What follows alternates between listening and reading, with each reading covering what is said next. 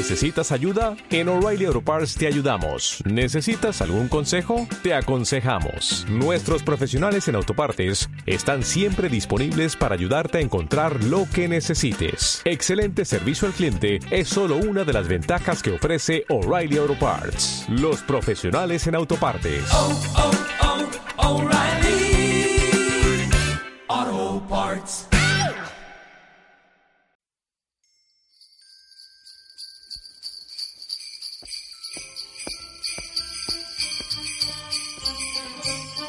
Ho, ho, ho.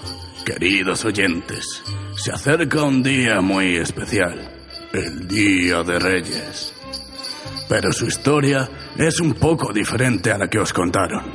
Tras peregrinar durante días como si de refugiados se tratase, por fin llegaron al portal, donde había una valla enorme y no les dejaron pasar. Iban cargados de regalos y la policía de Belén los tuvo que incautar por si eran explosivos. Pero nada que ver con la realidad. Melchor traía cobre robado al niño. Gaspar, una nueva constitución. Esta sin nada de caspa. Y por último, Baltasar. El cabrón solo trajo un podcast de Gin Drink. Manda huevos. Ho, ho, ho.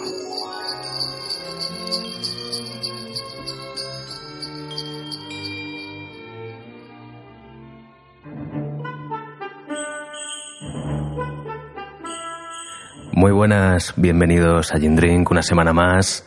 Como siempre, desde los Titán Estudios de Tres Cantos, les hablan Luis Yepes, un servidor acompañado de Quitos. Muy buenas noches, ¿qué tal? Muy buenas noches, ¿qué tal? Muy bien, feliz Navidad. Igualmente. Hoy traemos un programa un poquito especial, ¿verdad? Hoy es el especial de Navidad. Nosotros que somos creyentes. Muy Y- creyentes. que no se note la ironía. Y hoy lo vamos a demostrar. Exacto. Hoy que, que lo sepa la gente que hoy es el, el presemen de la Nochebuena. ¿no? Efectivamente. sí, sí. Eh, ¿Qué tal la semana? Bastante, bastante bien. ¿Tú? ¿Tú tienes...? Sí, bueno, es una anécdota, pero es un poco una tontería. Eh, el otro día estaba, estaba en el metro y escuché una conversación. Eh, suelo ir con cascos, pero la verdad que cuando la gente habla a grito pelado, pues eh, te terminas enterando de todo. Sí. Y se subieron dos chavales al metro, al mismo vagón que iba yo, y empezaron a hablar eh, pues, pues de gilipolleces. Eran dos chavales así un poco frikis y tal. Y se les ocurrió la genial idea de, de cambiar el mundo.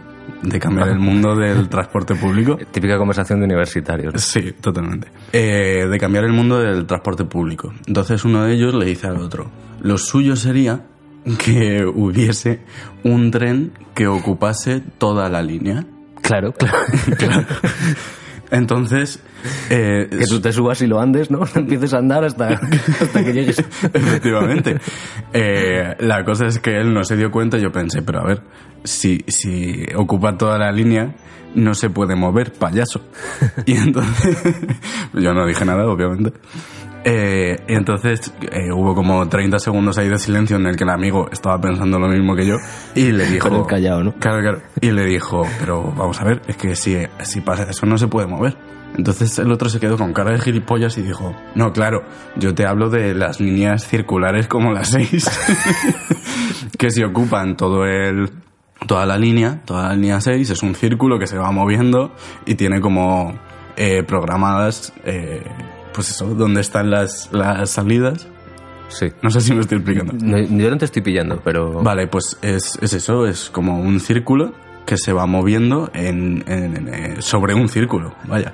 Entonces, si tú entras en una estación, tú te bajas en la siguiente, pues como un metro normal. Lo Sí. único que el metro ocupa toda la línea, por lo tanto siempre hay un metro disponible, excepto lo que tarda el trayecto. Vale, vale, vale. O sea, no hay tiempo de espera porque no tiene que esperar al siguiente metro para O sea, no chocarse. Vale, vale, lo he entendido. O sea, su propuesta es que todas las líneas sean circulares. Exacto. Entonces ahí solucionaron el mundo, el otro le dio la razón, sí, sí, esto hay que hacerlo. Pero no, se le veía a un tío con, con capacidades. La universidad de la vida. Efectivamente. ¿Y tú, tú tenías algo que contarme? no? Yo, yo quiero hacer dos apuntes antes de empezar. Como siempre, son dos cositas. Una de ellas es un titular que leí el otro día sobre Aitor Francesena, que, como decía el titular, el surfista ciego que escucha las olas. Vale. Que digo yo, ¿y no será que lo que escucha es un tío meando? Eso ahí lo dejo. Podría ser. Y lo otro es que el otro día pasé por, por el Tierno Galván, Vale. que para que lo sepan los que nos escuchan es nuestro colegio. Es el colegio donde crecimos y nos conocimos y nos amamantamos. Donde estudiamos, entre comillas. Sí, que no sé si te has dado cuenta, pero desde que se han vuelto colegio bilingüe, Hmm. han ido perdiendo facultades. Y, y el otro día donde vi que han puesto un eslogan, donde el galvanito este de los huevos, que para que lo sepan también, eh, es la, la mascota del colegio, que es un, es un tumor con patas. Sí, básicamente. Una patata ahí con forma de... Y, y ponía el eslogan, eh, Enrique Tierno Galván, formando ciudadanos, formando personas. Vale. Así que nada, aquí estamos. Sí, sí. Formando ciudadanos. Sí, sí.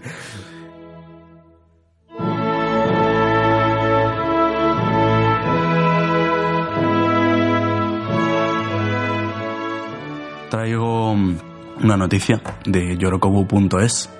Eh, Yorokobu ya lo he traído más veces, es una revista que está bastante guay, sobre Sí. todo estéticamente está muy chula. Y siempre trae cosas así un poquito diferentes. Y esta vez el titular dice, los médicos ingleses podrán recetar a sus pacientes, escuchar playlists y visitar museos. sí.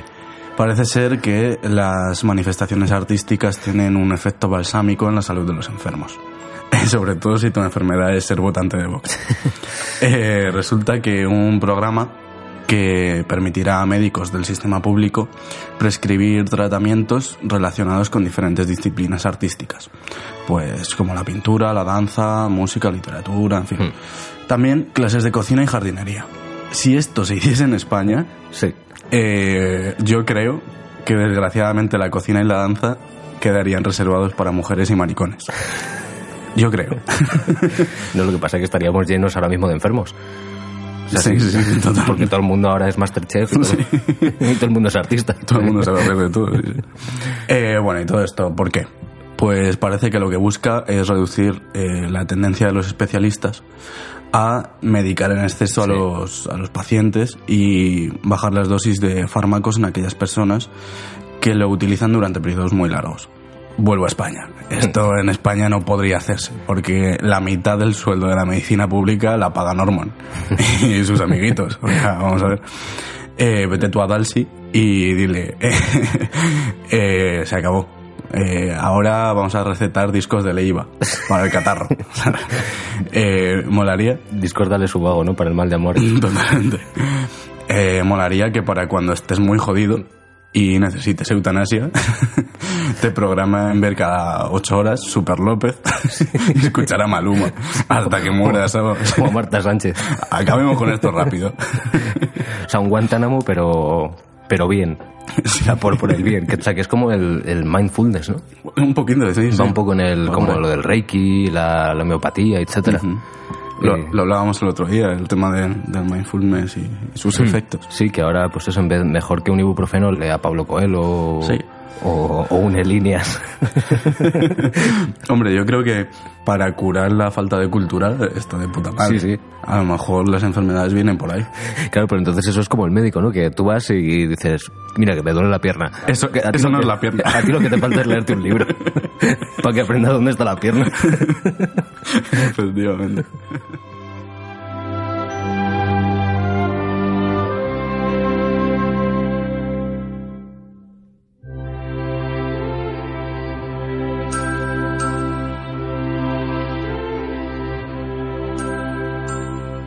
Traías algo, ¿no? Ahora. Sí, yo traigo cosas. Yo, yo sí me voy a enfocar en, en la Navidad hoy. Vale. Que, que además yo hoy vengo a machete. Yo, yo ya sabes que... Vienes que a dar. Yo, en, en mi familia no se ha celebrado la, la Navidad en la puta vida. O sea, a mí nunca ha habido regalos. A los siete años o algo así, a mí me dijeron que los reyes no existen. Eh, Vete contándolo por ahí. Gilipollas, me dieron una hostia. y me dijeron, toma, a leer a Nietzsche, cabrón. Vale. Y, Así estás. y sí, sí, por eso. O sea que yo ni estoy bautizado, ni he hecho la comunión, ni nada. Así que a mí la Navidad me, me toca mucho los huevos. Vale. Y entonces, por eso últimamente, eh, aparte de yo estar cabreado todo el día en estas fechas, eh, me cabrean mucho los anuncios que se hacen.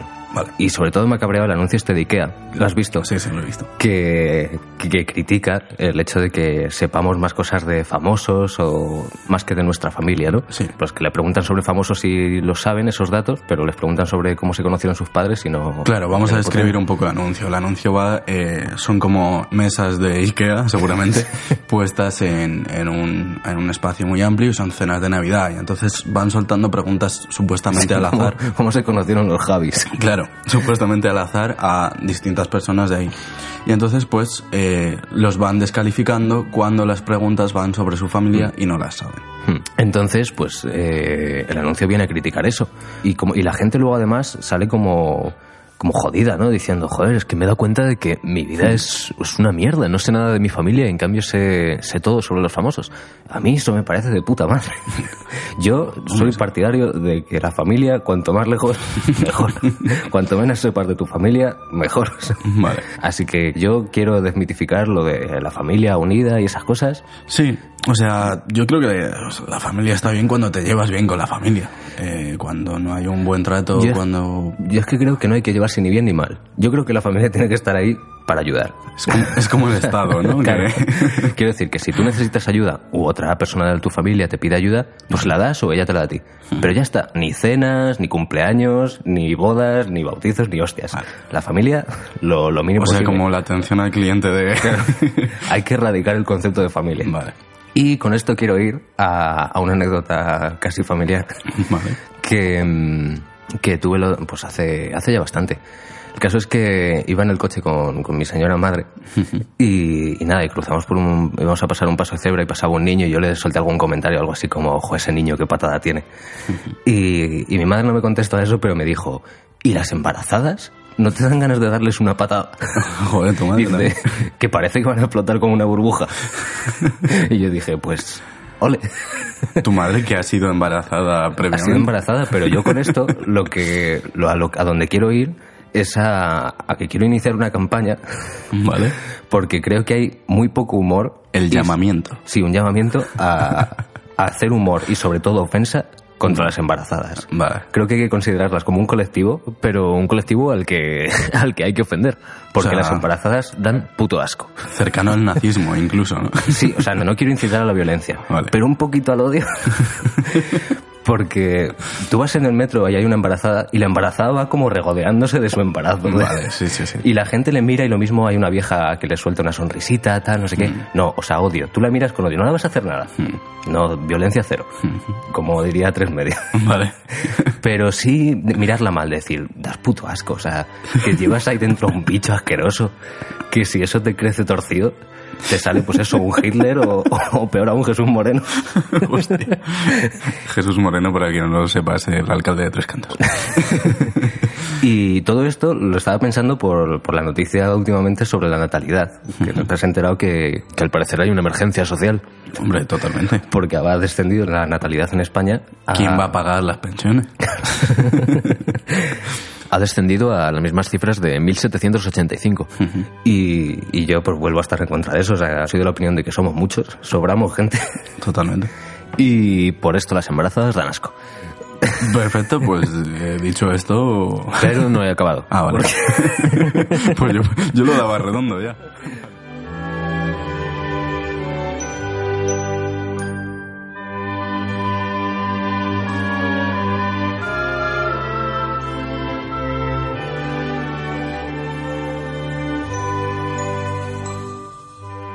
Me quiero entretener mucho, pero quiero hacer una recopilación de, de los fantasmas y, y cadáveres que mantienen esta, esta remora de la Navidad. Vale. Como eh, estas dos monjas que han robado medio millón de dólares para jugárselo en Las Vegas.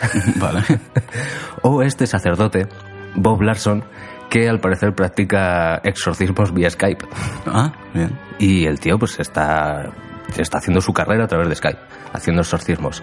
Pero eh, me he encontrado posteriormente con este sacerdote que afirma que el demonio lo intimida a través de mensajes de texto. Hostia. Esto al parecer, después de haber practicado el exorcismo a una chica, recibió mensajes de, según él, el, el mismo diablo, que dice, ella no quiere salir de este infierno, ella es mía, cualquier persona que ora por ella va a morir. Y al parecer este tío, el, el fantasma sacerdote, cuyo nombre es el padre Marianne Rachel, eh, contestó a ese mensaje. Y el diablo, según él, le respondió diciéndole, Cállate, predicador, idiota, eres un patético viejo predicador. y el tío contestó, es evidente que esta joven ha sido poseída y necesita más ayuda. O sea que realmente es desde el móvil de la chica. ¿No? Eh, Se- se seguramente, o algún, o algún friki que Mm. le apetece perder el tiempo y le está escribiendo. No, hombre, pero yo, yo imagino que es la propia chica que está... O sea, que no le ha gustado eh, la experiencia. y ha dicho, pues vamos, que- vamos a trolear al cura. Y voy a acabar con este sacerdote que dice que mm, murió durante 48 minutos y durante ese tiempo afirma que fue al cielo, se encontró con Dios y era una mujer. Hostia. Y yo con esto, eh, yo estoy de acuerdo con esto. O sea, yo creo que Lo- si lo Dios, dijiste en un programa, sí, de hecho, yo que si creo. Dios fuese existiese sería una mujer, pero no embarazada. Eso jamás. Entonces, Vale. eh, a todos estos fantasmas y, y cabrones, eh, yo les quiero recetar de la misma forma que ellos recetan para curar la homosexualidad Playlist. playlist o, o dicen que recetan curas para la homosexualidad como, como ha ocurrido últimamente en Brasil hace poco que una comisión formada en su mayoría por diputados evangelistas y presidida por el pastor Marco Feliciano acusado qué sorpresa de racismo y homofobia Ahí va. ¿Sí? eh, aseguran que, que tienen el tratamiento psicológico para curar la homosexualidad Seguro. pues eh, yo les receto, que seguro que les va a gustar para curarse de la hipocresía y de la miseria, como hacen en, que están empezando a hacer en India, que es que beben eh, orina de vaca para curar las enfermedades.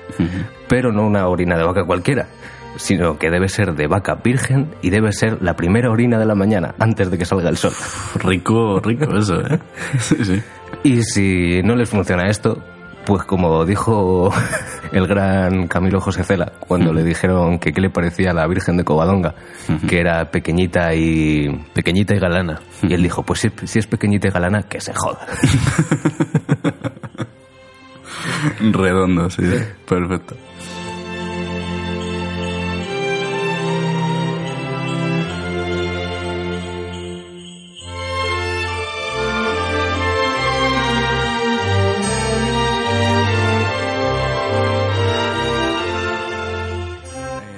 Decir que casi todos los días en Gin Drink, el drink eh, que usamos es eh, cerveza. Cerveza bastante Pero hoy estamos católicos. normal. Sí, sí, hoy, hoy hemos tirado de, De sangre de de billetera. Hemos, nos hemos gastado los cheles. Lo que pasa es que yo estoy contento y tú estás con rubio. Sí, O sea que lo mío es la sangre de Cristo, pero lo tuyo no sé qué es. pues ya veremos. Quizás la primera orina de una vaca. O a saber qué de Cristo. Sí, sí. Pero sí, sí, hoy, hoy ha sido un día especial Hostia, y un- una corrida de Cristo sí que te cura te cura todos los males. Te, te vuelves inmortal.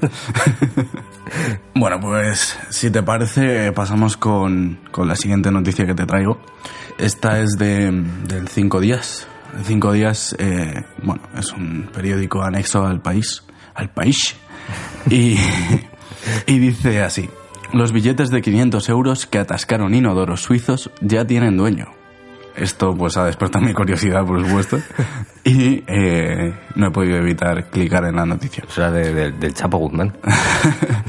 Bueno, yo, yo tengo un posible candidato a dueño de esos billetes, que ahora te contaré. Su nombre empieza por M. Punto. No, pero tiene bastante que ver, se conocen. Eh, bueno, pues resulta que los empleados que encontraron las masas de billetes tiradas en el retrete podrán quedárselos. Eso es lo que dictamina Suiza, eh, o sea, la, la justicia de Ginebra, tirando de un clásico, que es quien lo encuentra se lo queda, básicamente. Sí. ¿Qué pasó? Pues resulta que el personal de una cafetería y dos restaurantes encontraron en mayo y junio del año pasado, de 2017, porque no sabemos cuándo Sí. saldrá esto, eh, más de 95.000 euros en billetes de alta denominación, básicamente de 500. Sí. Después de que los propietarios eh, tirasen los, los fondos, intentando deshacerse de ellos en inodoros de estos restaurantes, ¿vale? Eh, Ginebra, que hay que recordar que está en Suiza, Mm. paraíso fiscal. Y yo, personalmente, me imagino al constructor David Marjaliza, eh, cabecilla confeso de la red eh, corrupta púnica, junto con Granados, metiendo billetes en un, en un inodoro y me parece maravilloso. En plan, me, me imagino a los dos en Suiza gritando que viene la, la benemérita, Francisco, que viene. Y mientras admirando las montañas y el lago de Sí, sí, sí. Eh, me parecería grandioso que ese dinero fuese español. Hay muchas posibilidades de que Hay eso- muchas de que posibilidades. eso sea español. De hecho, todas. O sea que no se sabe de quién es el. No se sabe. No se sabe de quién es la pela. Y por tanto, la justicia suiza ha decidido que, que es para ellos, se lo pueden quedar. Mm. Así que bien por esos camareros, que seguramente no sea para ellos. Que ya han dejado de ser camareros. Efectivamente. Pero no, seguramente no sea para ellos, los que del dueño del, del local. Mm. Eh, bien por ellos y bien también por Marjalina. Pues ya sabes que el- creo que el, solo el 95%, bueno, solo. No- ¡Qué poquito! era, era al revés, solo el 5%. Vale. Pero el 95% de, del dinero eh, es virtual. O sea que solo, o sea, todo el metálico que existe es el 5%. Hostia, El 95% no existe. pues eso Solo- da mucha confianza. ¿eh? Solo se fabrica el dinero cuando, cuando se piden créditos. Hostia, pues sí, sí, da mucha confianza. O sea, estamos viviendo de nada, es- humo, porque el, el dinero en realidad es humo. Si no, son cifras, como las personas. Sí, tal cual. Y Buena pues, metáfora esa. ¿eh? Pues he encontrado antes una frase de, de Jules Renard, escritor francés, que decía, joder, no me la apunta. Estoy mirando aquí como si me lo hubiese apuntado, pero no. Está mirando una pantalla con dos gatos. No, tenía que apuntado Ikea y embarazadas. Vale. Esa es mi, mi escaleta. Eh, no, eh, dijo que, mm, que lo único que nos diferencia a los seres humanos de los animales son los problemas financieros. Para estos camareros suizos, ¿no? Son suizos. eh, Imagino que suizos, a lo mejor son rumanos y están trabajando en Suiza, no sabemos. O lo mismo eran españoles, que, que se fueron a trabajar allí y vuelve el dinero. Y metieron ellos en el inodoro el dinero. Ay, va, ¿y esto? ¿Y esto que me he encontrado? Y esa es la forma de blanquearlo. ¿no? Efectivamente. El tribunal de Ginebra dice que para adelante y ya está. Ya es mío.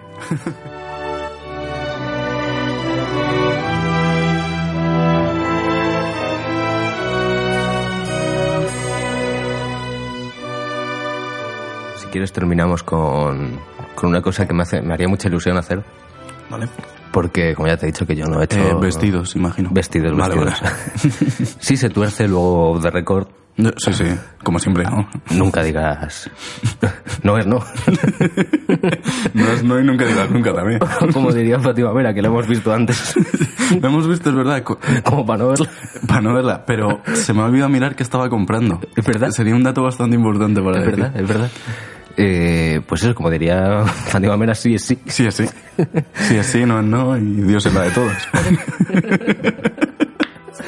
Pues eh, me harías un, un gran favor si, si ya que yo no he hecho la comunión y tal, que comulgásemos ahora, Vale. sí, porque sí, tengo perfecto. En mi poder, en mis manos, el, el Jesús conmigo, que es el libro de, de la comunión. Vale. Y ¿De dónde lo has sacado? ¿A quién se lo ha esto es, robado? esto es de mi señor padre. Voy a leer eh, fragmentitos muy pequeños. Un, un segundo, un, un inciso, tío. Es que no puedo.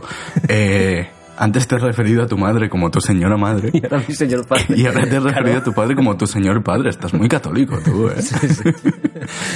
Para no haber hecho la comunión se te da bien. Sigo, ¿no? Sí, sí, sí. Vale. Era ese inciso solo.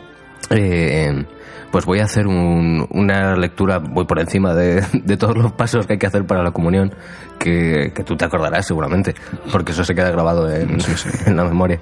Aún lo siento. Eh, pues empiezas tú con el, con el peces al pie del altar, que dice, el sacerdote se dirige hacia el altar y delante de la última grada reza el Salmo 42. Después, profundamente inclinado, recita la confesión general. El sacerdote recita el Salmo, etc. Eh, posteriormente viene el introito, no tiene nada interesante, luego el Kyries, el, el Gloria Patri, etc. Me acuerdo perfectamente de todo esto. Claro, claro. Sí, sí.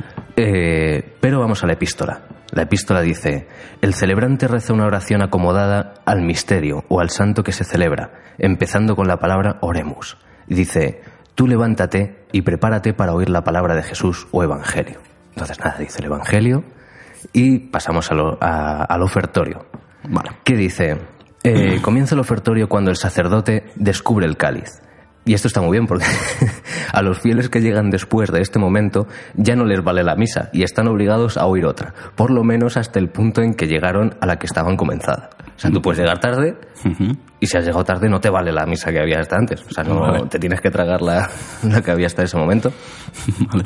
Eh, siguiente paso, el lavabo. Vale. Eh, el celebrante se lava los dedos. Recordemos la limpieza con que hay que tratar siempre los divinos misterios. Por tu parte, dile al Señor, tengo limpias con la inocencia mis manos y quiero estar en torno a tu altar, oh Señor. Vale. Y vamos a la consagración, elevación de la hostia. La consagración es el momento en que Cristo, por medio del sacerdote, convierte el pan en su cuerpo y el vino en su sangre. Y dice, luego el celebrante levanta pausadamente la hostia y la muestra con reverencia al pueblo. El acólito sueña a la campanilla por tres veces. Tú podrás decir interiormente y mientras miras la sagrada hostia, Señor mío y Dios mío, yo creo, Jesús mío, que estás en el altar. Presente en la hostia, te vengo a adorar. Un poco yacas todo esto, ¿no? Muchas hostias. Posteriormente pasamos a la elevación del cáliz. De nuevo, verás al sacerdote inclinado sobre el altar. Curiosa tendencia la de inclinarse. Eh, toma el cáliz con sus manos y pronuncia las palabras de la consagración del vino. Ya tú pronuncias las palabras, ta, ta, ta, no sé qué, y llegas al Agnus Dei. Cristo es el Cordero de Dios que borra los pecados del mundo con su sangre divina. El sacerdote se inclina sobre el altar y recita el Agnus Dei. Y ya por último, cuando tú llegas a las últimas oraciones, observarás que el sacerdote se lava los dedos, seca el cáliz y dobla las corporales. Entonces aquí ya te la han metido doblada. Sí, sí, totalmente. Eh, joder, o sea, no me he enterado de nada. ¿Me puedes hacer un resumen en, No. en cristiano? No. Eh, pues te puedo hacer un resumen para acabar que me gustaría leer para terminar esto. Y si tienes algo más que añadir, pues lo añadas después, porque esto es palabra, palabra sagrada. Perfecto, te dejo. Pero me parece muy bonito acabar este especial de Navidad con un acto de contrición Vale. que dice, Señor mío Jesucristo, Dios y hombre verdadero creador, Padre y Redentor mío, por ser vos quien sois, bondad infinita, y porque os amo sobre todas las cosas, me pesa de todo corazón haberos ofendido. También me pesa porque podéis castigarme con las penas del infierno. Ayudado de vuestra divina gracia, propongo firmemente nunca más pecar, confesarme y cumplir la penitencia que me fuera impuesta. Amén. Una maravilla. Una maravilla. Eh, esto me suena un poco franquista, tío, porque. No es nada franquista eh, porque es que mi comunión fue totalmente distinta. O sea, faltaban las putas y la coca.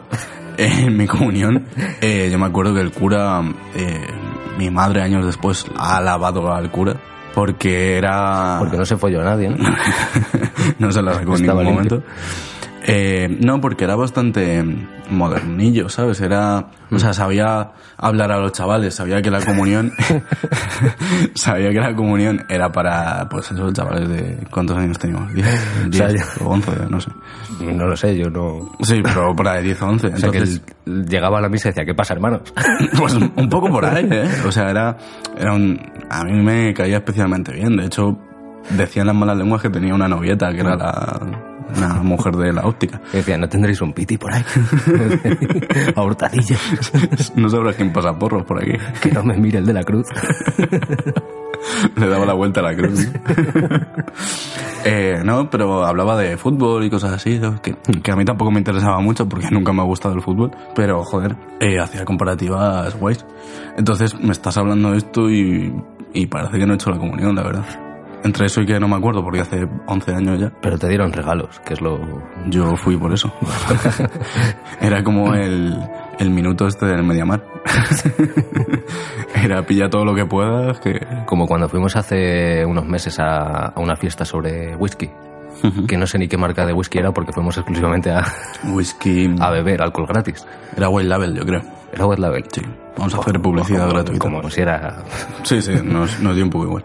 Que por cierto, Sí. he de decir que ese día estuvo guay. Sí te, sí te queda memoria de ese día. no, no me acuerdo muy bien. Eh, Yo me, lo, yo me lo paso de puta madre, las cosas como son. Porque luego terminamos, eran las fiestas patronales. y terminamos, era, o sea, esta fiesta de Sí, White sí. Era en Madrid. Terminamos luego aquí en Tres Cantos en las fiestas patronales, En el punto morado. en el Punto Morado, llegando, llegando por la puerta grande porque nadie sabía que íbamos a aparecer. Y entonces nuestra aparición fue estelar. Todo el mundo se alegró muchísimo. Bueno, todo el mundo, los cuatro conocidos que tenemos, se alegró muchísimo de vernos por Los allí. 40.000 habitantes de Tres Cantos, hombre. Nos recibieron con los, con brazos abiertos. Eh, no, pero est- estuvo guay, pero he de decir que White Label no sube. O sea, me pude ver cuántas copas nos bebimos en ese evento. Eh, entre 7 y 20. Entre 7 y 500, porque vamos, una barbaridad. Y, y tiramos ya de a palo seco. O sea, cuando ya veíamos que, que con mezcla no subía, tiramos de a palo seco y Porque. Y ni yo- con esas. Yo creo que es, con, es lo típico de cuando te lo dan gratis, que te lo mezclan con agua. posiblemente. Pero no sé si recuerdas, y ya con esto acabamos, otro evento de este palo que estuvimos, parecemos... Al día siguiente. Sí, parecemos influencers. Estuvimos en otro evento, esta vez de vodka. Sí. ¿No? Eh, joder, qué pedo más malo. Joder, qué pedo más Claro, malo. es que es lo que te había dicho antes. Yo estaba confundiendo ese- el pedo de ese día Ah, vale. con el, de, el del whisky.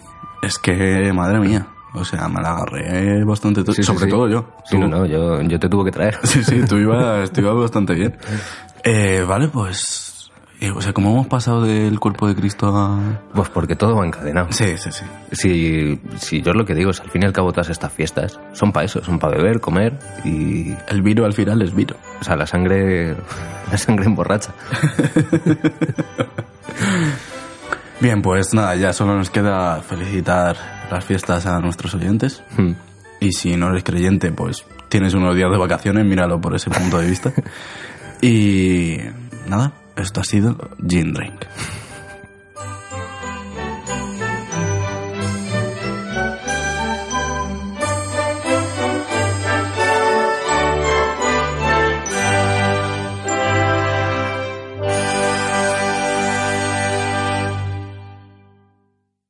Tú solo sabes cómo tienes que actuar cuando te dan la hostia, que es darle otra. No, pero la hostia hay que exhibirla, ¿eh? No, el cura la sigue, eso sí es verdad. Como que la levanta así. Como el Rey León. y, y con el vino también lo hace, levanta el cáliz. O sea, sí lo Como Ortega Cano. Como Ortega Cano. Ortega Cano antes del rally.